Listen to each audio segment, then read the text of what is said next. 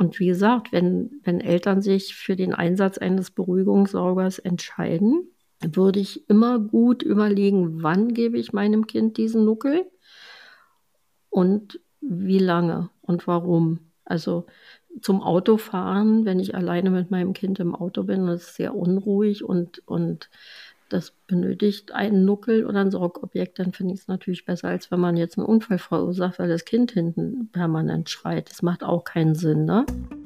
Stillen, so heißt es, ist das Natürlichste der Welt. Aber was, wenn es das eben nicht ist? Was, wenn es holprig wird? Darüber sprechen wir in Stillleben dem Podcast zwischen Mutterglück und Milchstau. Hallo und herzlich willkommen zu dieser Folge Stillleben. Mein Name ist Mila Weidelhofer. Mir gegenüber sitzt Katrin Bautsch. Ja, hallo Mila und hallo an all unsere Hörerinnen. genau. Katrin, wir sind jetzt schon bei 40 Folgen und ich finde, es ist an mhm. der Zeit, nochmal kurz uns vorzustellen weil es gibt so ein paar Menschen, die hören vielleicht nicht ja. in die erste Folge rein, sondern vielleicht jetzt nur in diese Folge aufgrund des Titels. Mhm. Deswegen äh, magst du dich mal kurz vorstellen? Also ich bin gelernte Kinderkrankenschwester, habe viele Jahre auf einer Frühgeborenen- und Kinderintensivstation gearbeitet, habe dann berufsbegleitend noch einige Weiterbildungen gemacht, bin seit 30 Jahren ähm, Still- und Laktationsberaterin ja, habe als ähm, Stillbeauftragte einer Kinderklinik die erste babyfreundliche Kinderklinik Deutschlands mit aufgebaut.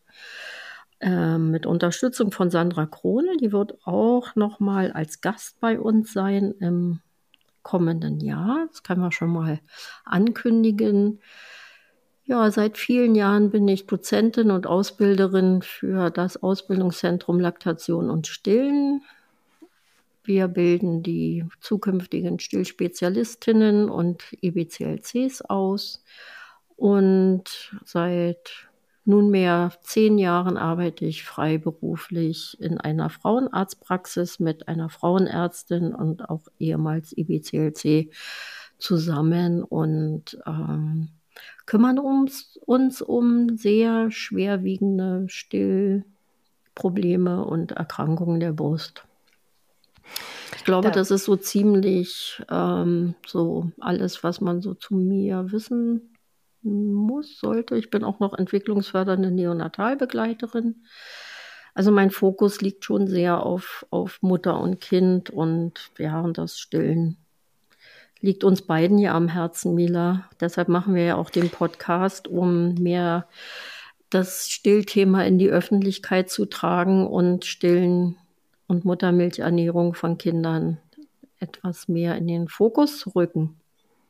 Auf jeden Fall, das stimmt. Und ich meine, ich äh, sage ja auch immer, so als würden es alle wissen, ich mache den Podcast mit der Katrin Bautsch.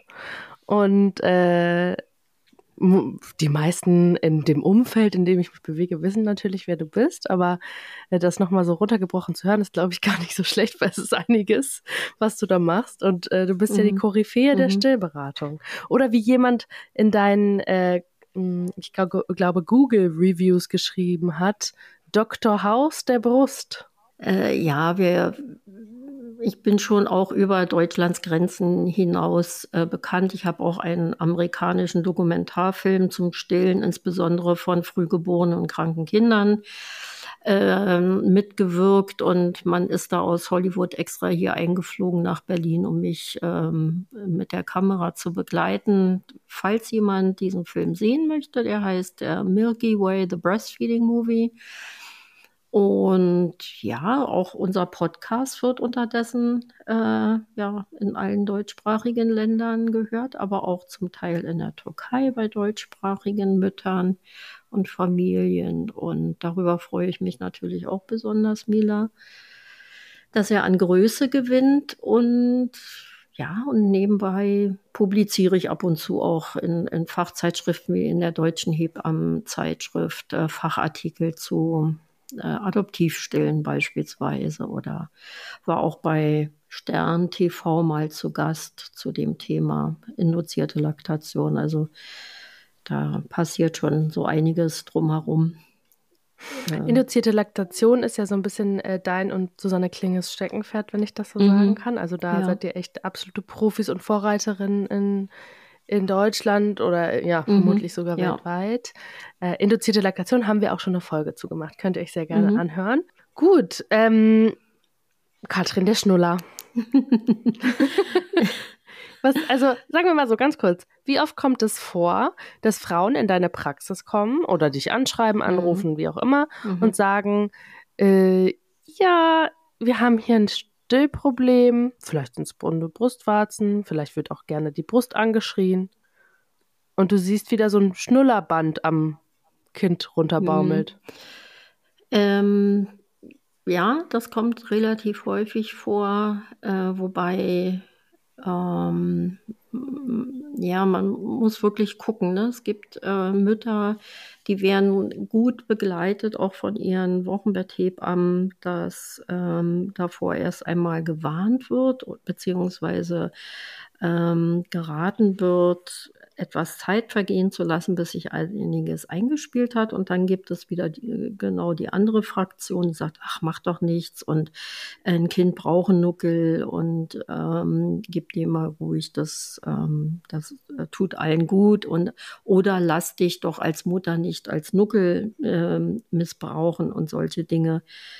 Und also aus dem, was was äh, IBCLC sagen, was äh, ABM sagt und alle, die sich mit diesem Thema beschäftigen, ist so, dass das Stillen sich wirklich erst einmal eingespielt haben sollte, bevor man einen Fremdkörper in den Mund des Kindes gibt.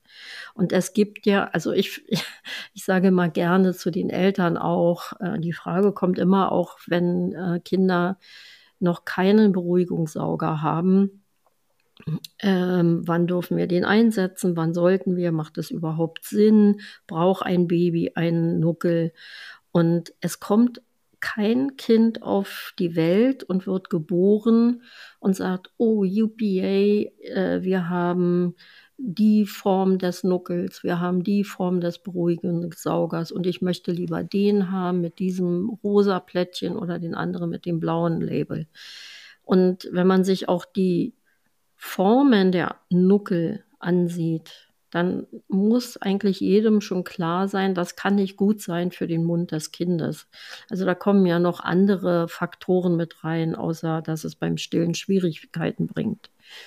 Aber äh, Mila vielleicht so von vornherein, es ist auch nicht nur eine Saugirritation oder die sogenannte Saugverwirrung, die zu Schwierigkeiten führt, sondern ich sehe in erster Linie, wenn ich jetzt ein kleines, neugeborenes Baby habe, wann würde ich diesem Kind dann den Nuckel geben?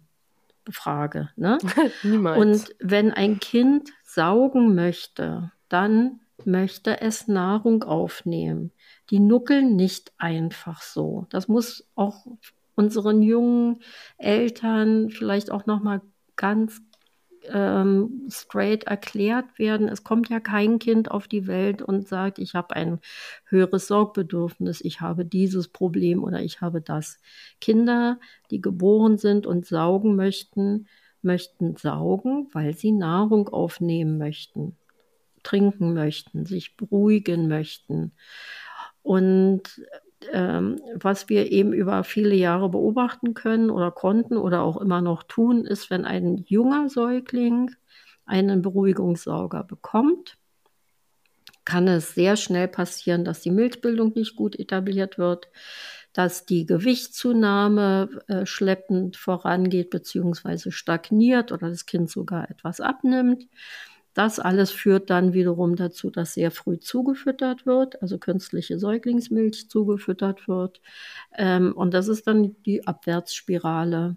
Also das erlebe ich eben immer wieder bei mir dann in der Praxis, dass äh, zu einem Beruhigungssauger geraten wird, dass das Stillen dann hakelt, dass dann zugefüttert wird im unglücklichsten äh, dann eben halt auch mit der Flasche und mit vier, fünf Wochen fragen die Eltern sich dann, ey, hallo, wie bin ich jetzt hier hingekommen? Ähm, mein Kind trinkt kaum noch an der Brust. Ähm, Das Zufüttern mit der Flasche wird immer mehr und, und so weiter und so weiter. Das ist eine Abwärtsspirale und das kann man eben vermeiden.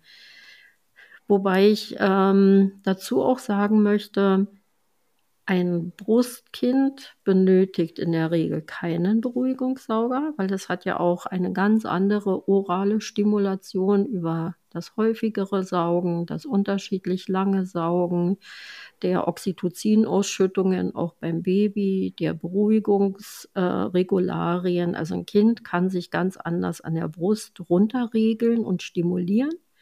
Also Stillen kommt ja auch von Stille. Und ein Flaschenkind benötigt einen Beruhigungssauger in der Regel, weil es die Flasche eben nur zum Nahrungsaufnehmen nutzen kann, aber nicht zum Runterregeln, zum sich äh, stimulieren, zum sich beruhigen. Das geht nur über das Sättigungsgefühl. Also ein Kind kann sich nicht regulieren an der Flasche, im Gegenteil. Ne? Und die Kinder benötigen dann schon Alternativen. Und dann sollte man auch schauen, dass es ein Nuckel ist, der eben halt nicht den, den Gaumen zu sehr ver, verformt, weil jeder feste Gegenstand im Mund eines Kindes verformt auch den Gaumen. Das muss auch jedem bewusst sein. Also heißt Kirschenform oder lieber abgeflacht? Es ja verschiedenste Untersuchungen und der abgeflachte Nuckel ist für die Kinder schon eher von Vorteil und eben möglichst ähm, so viel wie nötig, so wenig wie möglich. Also ich versuche auch immer zu vermitteln, dass man das eher so wie so ein bisschen wie ein Medikament einsetzt. Also es gibt nichts Schlimmeres als Kinder, die permanent einen Beruhigungssauger im Mund haben weil der macht ja auch abhängig. Ne? Also wenn mhm. ich oder, oder wir kleinen Kindern, also auch älteren, kleineren äh, Krabbelkindern oder älteren Kindern permanent eine Stimulanz in den Mund geben, werden die davon abhängig. Ne? Also man macht sich ja nicht nur von den Stoffen abhängig, sondern eben halt auch von dem Ablauf oder von der von dem, was man im Mund hat, dass man daran nuckeln kann oder oder oder. Und ähm, und die, die, Sprach, die Sprechentwicklung wird ja auch reduziert dadurch. Ich sehe so viele Kinder auf der Straße, die laufen, die sind drei, die sind vier, die sprechen mit dem Nuckel im Mund. Und das macht ja auch ganz viel mit der Aussprache. Ich glaube, da können die Logopädinnen und Ergotherapeutinnen äh, ein Lied von singen und, ähm, und es macht auch noch einen offenen Biss. Das heißt, dass die Zahnstellung einfach auch nicht besonders ist. Habe ich schon oft gesehen, ist, ne? der ganze Oberkiefer wird verformt, wenn ständig so ein Gummiteil im Mund ist und das ist auch eine Bakterienschleuder. Mhm. Also ich habe das schon öfter gesehen von Kindern, die dann schon im älteren Alter, also ich rede jetzt so von zwei, drei, vier Jahren noch einen Nuckel hatten und dann mhm. wirklich den immer dabei hatten, ähm, dass die echt schiefe Zähne hatten. Also mhm. äh, was heißt schiefe, so ein Vorder-, so ein ja, die, der Biss, die werden nach vorne geschoben, das ja. ist der offene Biss, ne? Ja. Dass die Zähne nicht mehr, also wie so im, im, normalen Biss ist, dass er das geschlossen ist, sondern der wird vorne nach vorne gewölbt. Der Oberkiefer genau. und die Zähne stehen nach vorne und da ist keine, kein geschlossener Biss mehr dann da. Mhm. Und das verändert dann auch wiederum das ganze Aussehen von so Menschen, ja. ne? Und das alles nur durch einen Schnuller. Ähm, was ich auch gelesen habe, meine ich, war, dass also dass es einen Zusammenhang gibt zwischen Menschen, die zum Beispiel eine, also starke Raucherinnen oder Raucher werden und die früher halt lange geschnullert haben. Ich weiß jetzt nicht, ob das stimmt. Ja, da also gibt es Untersuchungen zu. Ich halt, ich also es gibt statistische Werte dazu. Das hat wieder was mit den Abhängigkeitsdingen äh, zu tun. Ne? Mhm. Also soziales Umfeld, ab wann, wie viel, ne? die Dosis macht, macht den äh, das Resultat dann auch letztendlich. Ähm, ich versuche mich da möglichst immer vorsichtig mit ähm, äh, zu, zu äußern, weil wie soll ich sagen, also viele Eltern fühlen sich dann natürlich auch angegriffen oder ähm, ja, oder diskriminiert oder wie auch immer. Und das wird ja auch nicht jeder, der ein Glas Wein abends zum Essen trinkt, Alkoholiker. Mhm. So ist es auch nicht gemeint mit den Statistiken, aber die Zahlen zeigen schon diesbezüglich ganz viel. Und ich bringe ein Kind früh in eine Abhängigkeit eines Gegenstandes. Das, das ist so, wenn ich, ähm, und ich erlebe das eben halt auch häufiger, dass ähm, das Kind auch ganz ruhig ist ähm, und wird, weiß ich nicht, in die Trage genommen oder in, in den Autositz gesetzt und kriegt gleich den Nuckel in den Mund geschoben, obwohl es gar nicht danach rief oder mhm. fragte. Ne? Also, weil das war ganz ruhig und, und schaute. Ähm, und da sollte man nochmal für sich als Eltern überlegen, ähm, die Dosis macht's. Und wenn ich einen Nuckel einsetze oder ich auch möchte, dass mein Kind einen, einen Nuckel nutzt, warum auch immer, dann in Maßen und wirklich schauen, ist es notwendig, ist es nicht notwendig. Die müssen auch nicht die ganze Nacht mit dem Nuckel im Mund schlafen. Mhm. Als Einschlafhilfe ähm, ja und vielleicht dann auch rausnehmen, ne? Mhm. Zwei Fragen. Einmal ja, hast du eben erwähnt, mhm. dass ähm, viele Mütter das zu hören bekommen, ah, benutzt doch nicht, sei doch nicht der Nuckelersatz für dein Kind. Mhm. Und ich weiß, dass Sandra ja. dazu mal was gesagt hat im Seminar. Und zwar, das mhm. Original ist ja die Brust. Also das Kind, ja, genau, genau, wie du vorhin meintest, kommt ja nicht auf die Welt und sagt, ich hätte gern Nuckel, sondern die haben ja das Bedürfnis und ja nicht nur ernährungstechnisch, sondern auch Nähe, Mhm. Ne, so einfach diese Versicherung, mhm. Mama ist da, zu nuckeln. Ähm, deswegen, also dieses Argument habe ich noch nie verstanden. Jetzt ähm, gibt es aber natürlich immer noch Hebammen oder auch vielleicht äh, Personal auf der Wochenbettstation, die sagen, naja, nimm mal den Nuckel und dann hast du ein bisschen Ruhe. Oder nimm mal den Nuckel und dann tun die Brustwarzen vielleicht weniger weh. Ähm, oder das Kind darf nur alle vier Stunden trinken. Dieses ja nicht das, intuitive ja, Stillen, was also immer von, noch ganz viel mhm. publiziert, also ne, was irgendwie so verbreitet mhm, ist. Ja. Du kannst doch nicht schon wieder hungrig sein, du hast doch erst vor drei Stunden und dann tschack, Nucke mhm. rein und dann kommt genau das, was mhm. du meinst, ne, dann fährt die Milchbildung gar nicht erst richtig hoch. Ähm, aber was ich schon öfter jetzt gehört habe, und da wollte ich gerne wissen, ob es einen Zusammenhang gibt oder ob du den da siehst, es gibt ja mhm. diese, angeblich gibt es ja diese Kinder, die sich mit sieben, acht Monaten selber abgestillt haben. Die gibt es. Mit Sicherheit nicht. Ganz genau. So, und jetzt ist die Frage, passiert, weil das so häufig vorkommt, dass, ne, dass ich auf Menschen stoße, die sagen, nee, nee, mein Kind hat sich mit sechs, sieben, acht Monaten selber mhm. abgestillt und ich hatte dann mhm. auch gar keine Milch mehr. Gibt mhm. es da einen Zusammenhang mit dem Nuckel, weil man da nochmal die Milchbildung hochfährt? Oder ist die eigentlich etabliert nach diesen ähm, ersten 14 Tagen und dann ist es fein? Also ich glaube, das kann man gar nicht so pauschal beantworten. Man müsste sich wirklich jeden Fall äh, einzeln anschauen, weil das ist mhm. auch nicht nur der Nuckel, der dazu führt, also auch nicht bei so älteren Kindern, sondern das ist eine Kombination von mehreren Dingen, die ungünstig aufeinandertreffen. Ne? Das ist so dieser sogenannte Stillstreik und, äh, und Kinder verändern ihr Trinkverhalten immer wieder. Und das ist ja dann auch die Beikosteinführung. Da ist die Frage, wann wurde die Beikost eingeführt? Wie wird die Beikost eingeführt? Wird das Kind eher überredet zum Essen? Ne? Darf es alleine essen? Darf es schmieren mit dem Essen? Ähm, und so weiter und so weiter. War vielleicht eine, eine Urlaubsreise da, ist äh, viel Besuch da gewesen, was auch immer. Es gibt ganz viele Gründe, die dazu führen können, in dem Ganzen Kontext dann einfach von einem Tag auf die anderen, auf den anderen die Brust zu verweigern und zu sagen, ich still jetzt nicht mehr. Und dann kommt noch hinzu, dass die Brust eh weicher wird bei den meisten Frauen nach einer gewissen Stillzeit, weil sich alles einfach gut aufeinander eingespielt hat. Und dann äh, ist relativ schnell ähm, vielleicht auch die ähm, Schwiegermutter, Tante, Oma, Nachbarin da, die sagen, ja, vielleicht hast du keine Milch mehr oder wenn dein Kind jetzt so oft wieder trinken möchte, ist die Milch bestimmt weg oder die ist nicht mehr gut oder da ist nichts mehr drin.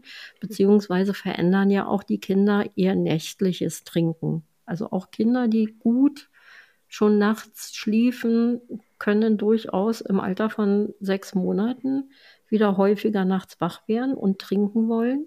Das ist aber physiologisch. Da hat auch Renz Polster, ähm, den ich ja auch immer wieder gerne zitiere, ein renommierter Kinderarzt in Deutschland, ganz viel zu publiziert.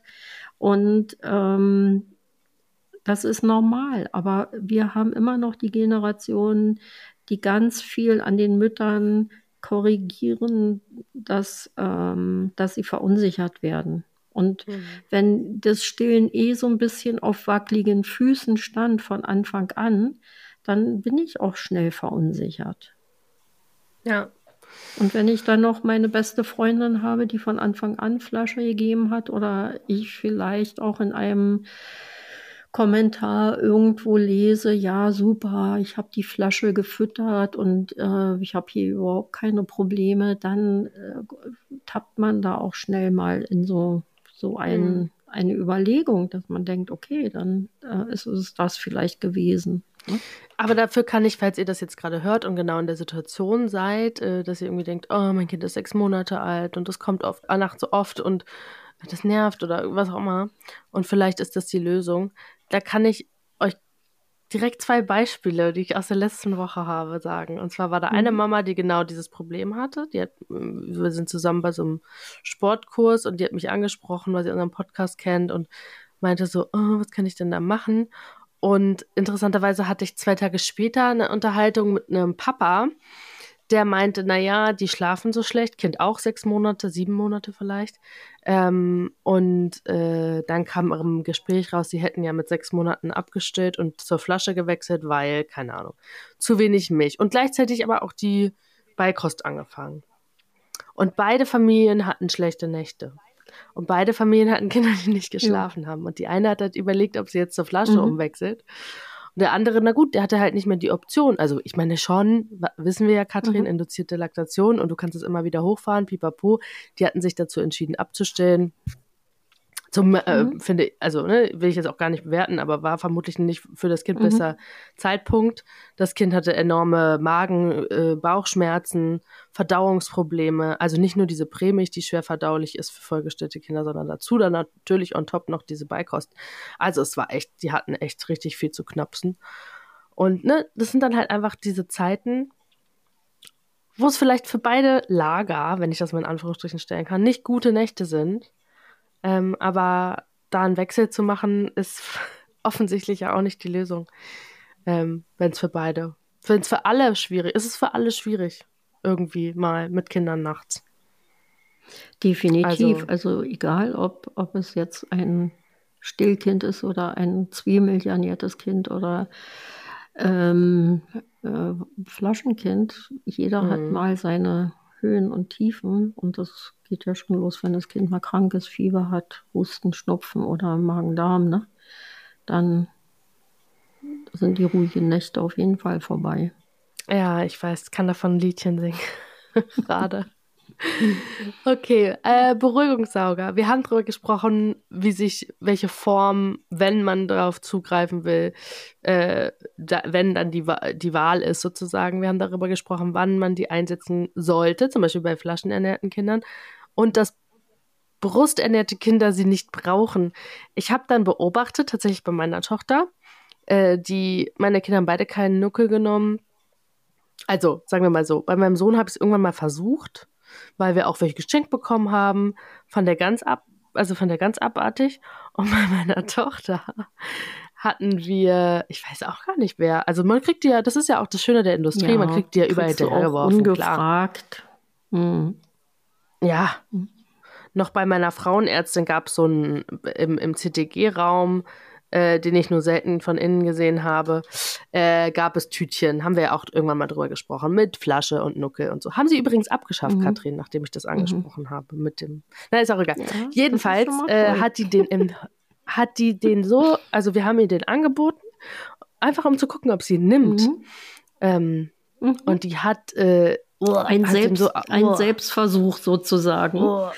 Hat die immer nur gemacht, genau. Mm, was ich auch verstehe, ne, es ist ein vollgestelltes Kind, die ist jetzt mhm. fünf Monate alt. Ich glaube, wir haben das so vor einem Monat ja. probiert und war gar nicht interessiert daran. Ähm, und viele sagen ja, oh, du musst früh mit dem Nuckel anfangen, damit sie ihn dann auch wirklich nehmen, wenn es dann wichtig ist.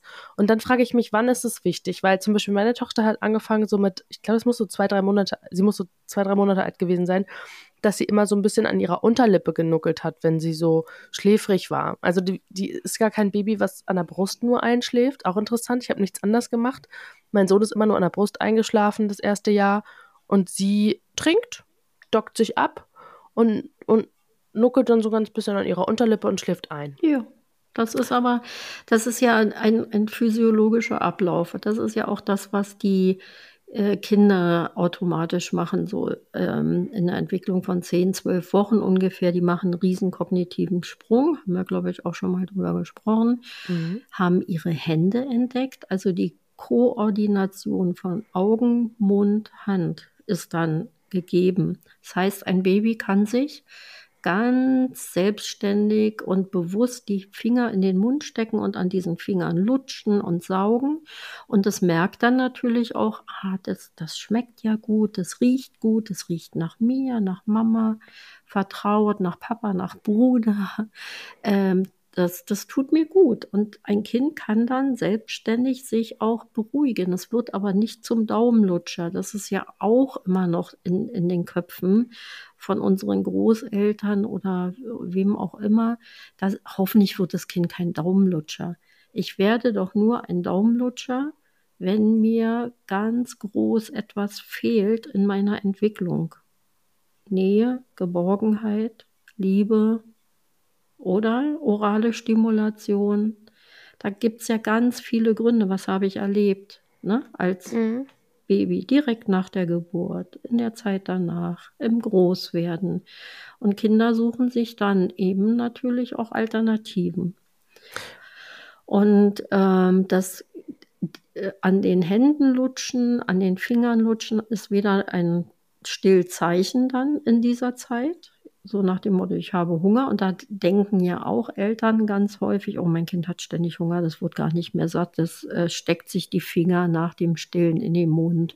Das ist aber ein Trugschluss, ne? weil die Kinder machen das bewusst und das ist eine ganz wichtige kognitive motorische Entwicklung.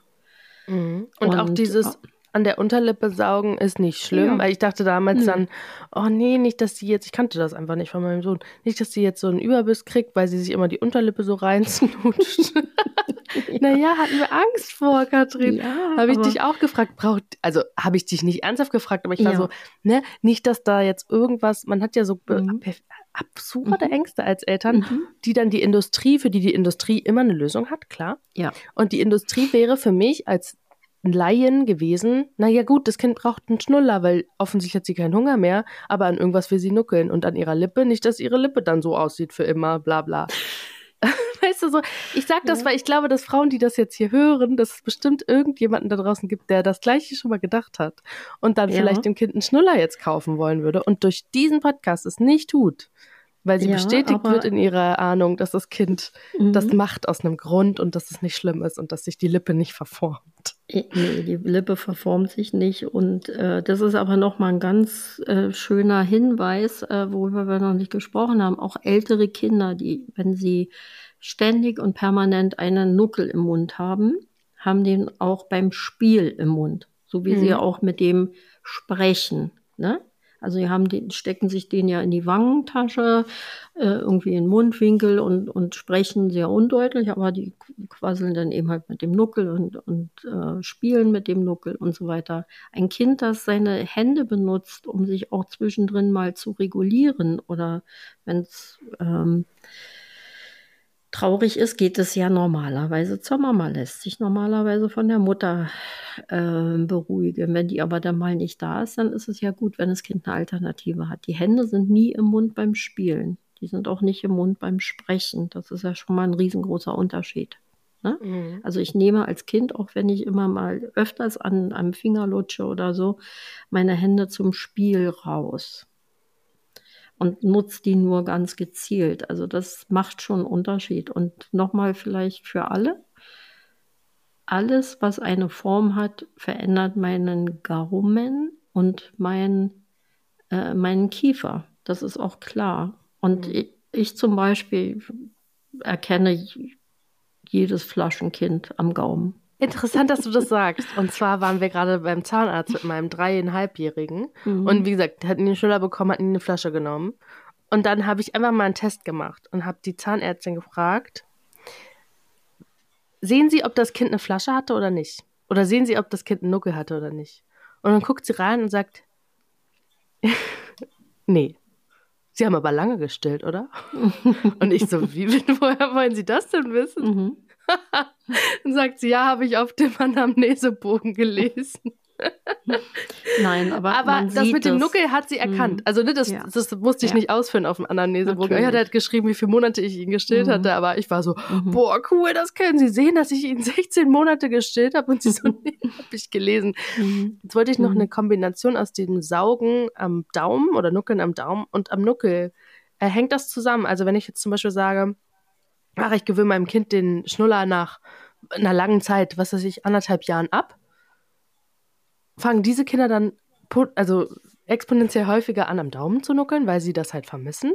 Oder gibt es einen Zeitpunkt, wo ich meinem Kind im besten Fall diesen Beruhigungssauger abgewöhnen sollte, wenn ich zum Beispiel auch mit den Flaschen aufhöre? Man sollte auf jeden Fall, also.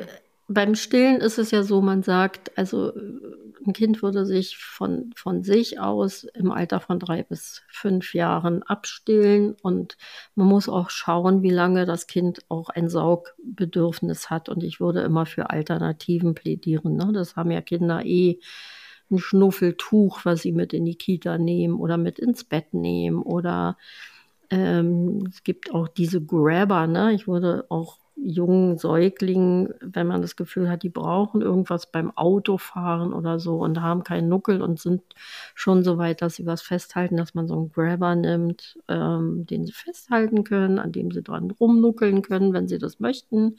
Oder pff, sich den einfach nur anschauen oder über die Nase fahren damit. Ne?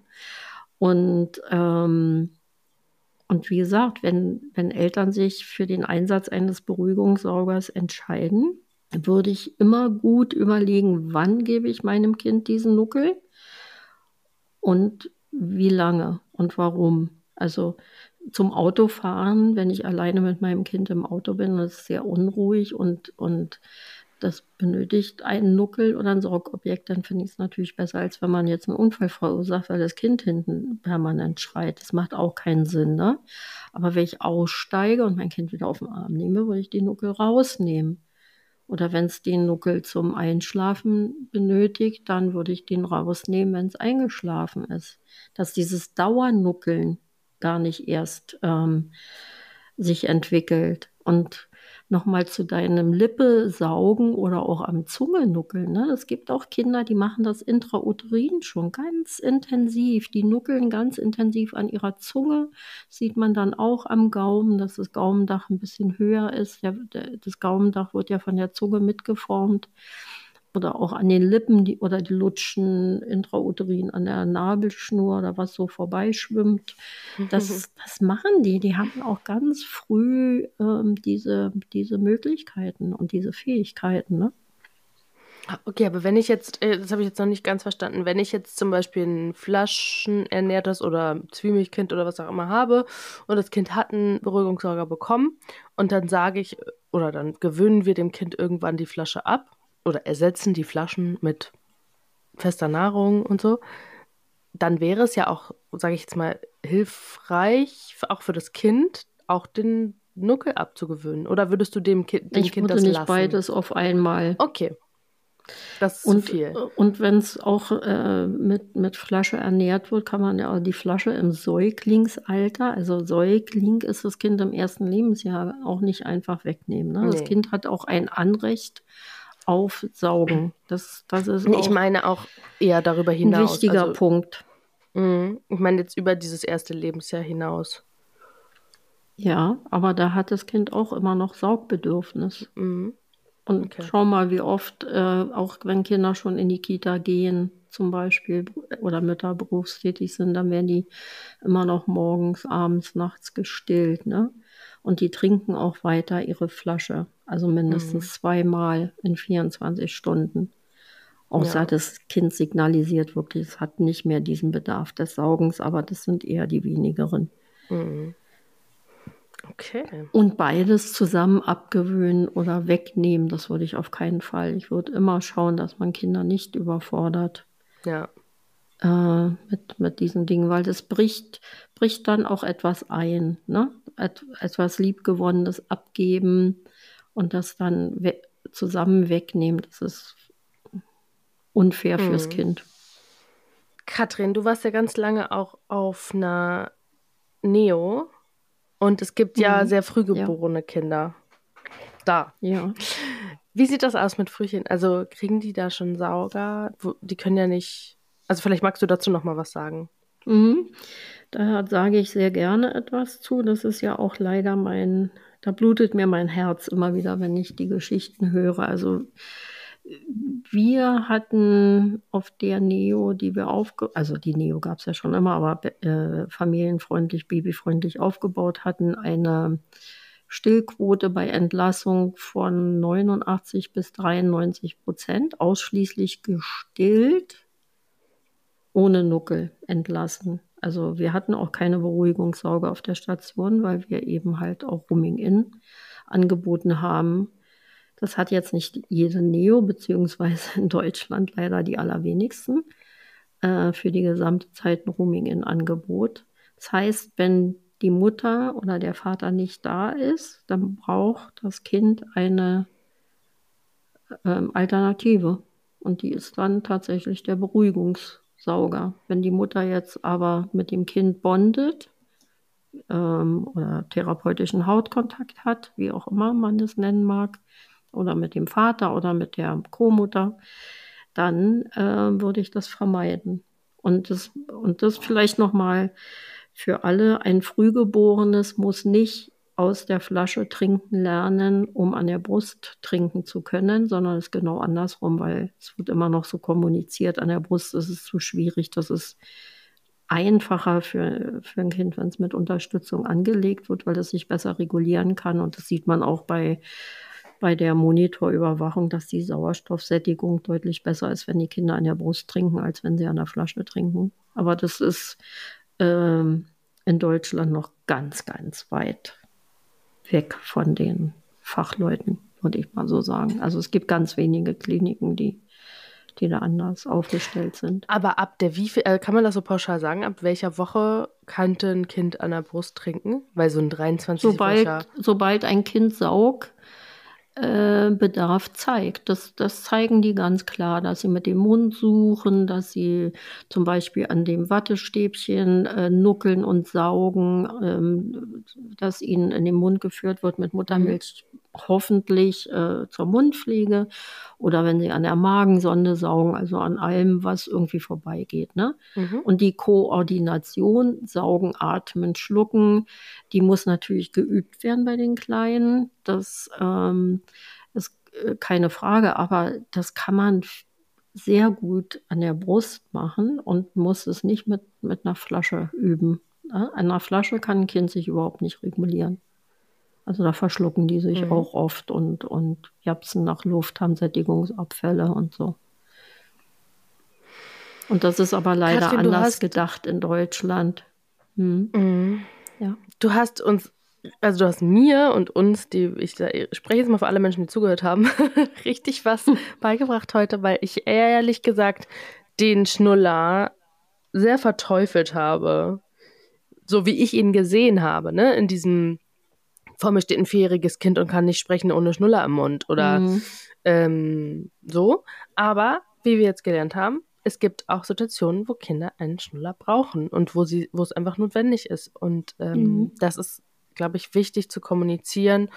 Und, äh, und auf der anderen Seite natürlich, wenn ein Kind äh, am Daumen saugt oder ganz oft an die Brust will, ist das kein Zeichen dafür, dass es einen Schnuller haben möchte. Also Nein, es ist wir haben beide Lager mal erklärt. Ja, Und, und vor allem ist es kein, also ähm, kein Missbrauch der Mutter. Das finde ich so mhm. negativ, wenn, wenn man äh, zu hören bekommt, lass dich doch nicht missbrauchen als Nuckel. Das, ähm, das wundert mich dann, ne? weil das ist nun mal das Natürlichste. Deshalb haben wir Brüste, um unsere Kinder zu ernähren.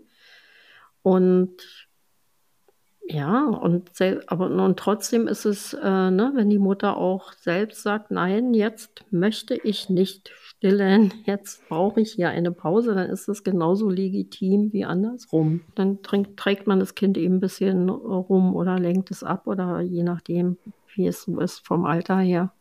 Ich habe noch eine letzte Frage, die mir gerade aufkommt. Ähm, wie sieht es denn aus bei Kindern, deren Mütter zum Beispiel acht Stunden arbeiten gehen im Säuglingsalter?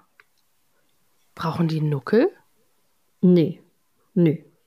Also, die können das dann. Ist ja die Frage, ist ja auch die Frage, ähm, wie alt ist das Kind? Ne? Also, wenn das Kind jetzt gerade sechs Monate ist oder vier Monate, es gibt auch Frauen, die mit nach zwei Monaten wieder arbeiten gehen, dann bekommen die ja die Flasche. Und wenn es kein Nuckel bis dato benötigte, dann brauchen die auch keinen Nuckel, weil die kompensieren ja zu den Zeiten, wenn die Mutter wieder da ist. Ja. Und ist das Kind jetzt äh, schon neun Monate und kann schon gut am Familientisch mitessen, dann schaut man, dann kann es auch ein bisschen Muttermilch aus, dem, aus der Tasse trinken, aber dann reicht es ja auch, wenn, wenn morgens gestillt wird, abends und ja, oder vielleicht zum Mittagsschlaf ein bisschen aus der Flasche. Das muss man aus der Situation heraus dann immer mit der Familie im Einzelnen kommunizieren. Ja, aber es ist nicht, äh, sagen wir mal so, ähm, so wie du das eben beschrieben hast, für die Babys auf Haneo, wo Mutter oder Vater nicht im Rooming-In sind. Es, es, ist nicht damit vergleichbar, dass wenn ich jetzt mm -mm. nach zwei Monaten arbeiten gehe und mein Kind kein Nuckel nimmt, dass nee. ich mir dann Sorgen machen muss, ich verwehre meinem Kind was Wichtiges. Weil das habe ich auch schon öfter gehört, haben wir schon öfter Nachrichten zu bekommen. Ich gehe wieder arbeiten, mein Kind nimmt keinen Nuckel. Was soll ich tun? Und ähm, gar nichts und äh, die Zeit genießen und das Kind hat Fähigkeiten, äh, das anders zu kompensieren. Die Kinder schön. sind ja auch schlau, ne?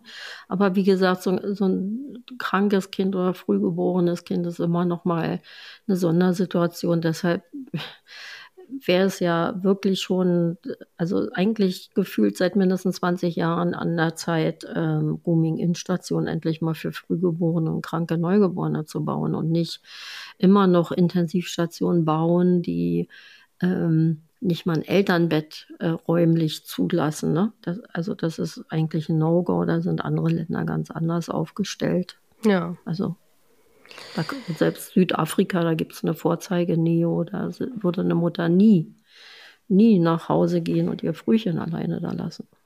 Sucht euch Kliniken aus, wenn ihr in der Klinik entbindet, die babyfreundlich zertifiziert sind. Ich glaube, da seid ihr in allen Belangen da auf, auf der sicheren Seite. Hm. Ja. Das, das war unser Wort zum Sonntag. Katrin, ja. ich danke dir.